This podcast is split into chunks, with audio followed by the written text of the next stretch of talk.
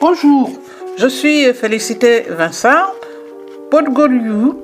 Nous sommes ouvertes à la publication de contenu d'actualité de contributeurs, tant de journalistes, de responsables politiques et sociaux, d'experts que de citoyens ordinaires.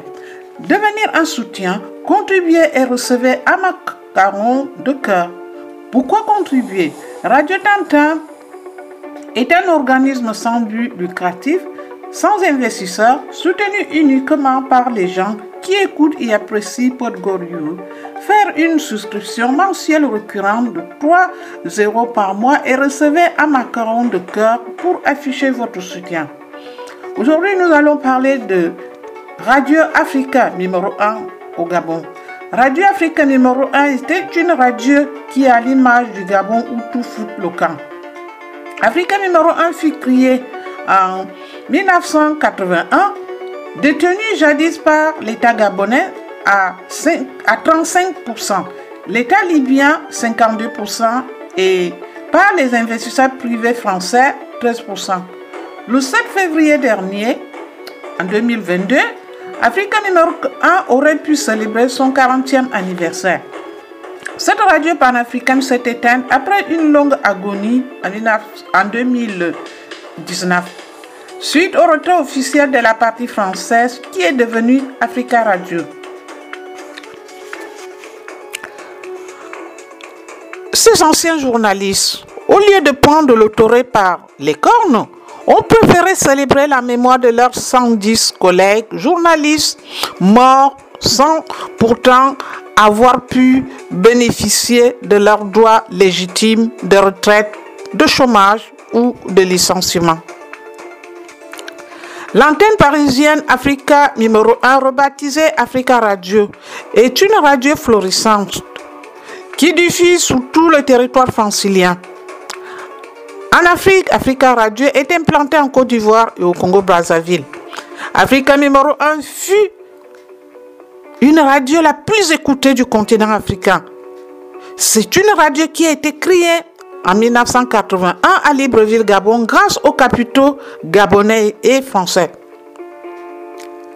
Le public cible de diffusion de ces programmes était les auditeurs africains.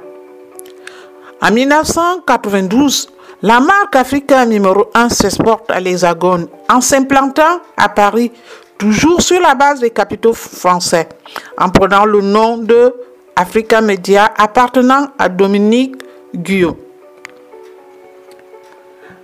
En 2010, c'est le début de la descente aux enfers de la radio Africa numéro 1, qui est devenue l'ombre d'elle-même.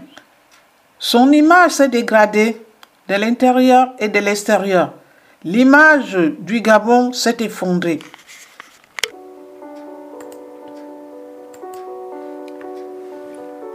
La gabagie des dirigeants qui achètent des voitures de luxe. Les salaires de journalistes ne sont plus payés. De nombreux actionnaires s'en vont en cascade. Afrique numéro 1 est en chute libre. L'image du Gabon fout le camp. Son audience en Afrique n'est plus audible. Personne n'écoute plus la radio. C'est l'effondrement total. Une dette abyssale. Le personnel est abandonné.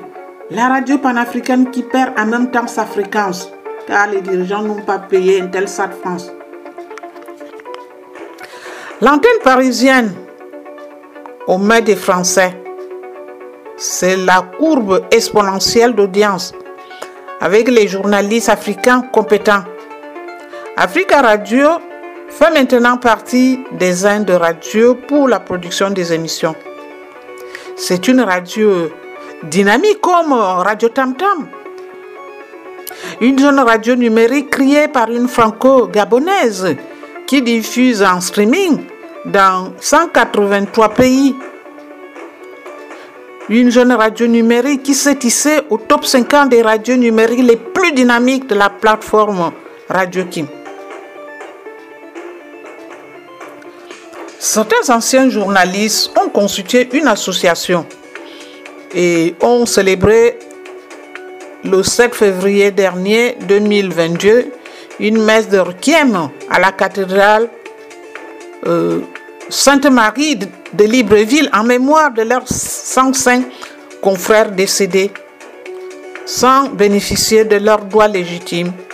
Cette manifestation marque aussi les 40 jours du décès de Patrick Ngamandon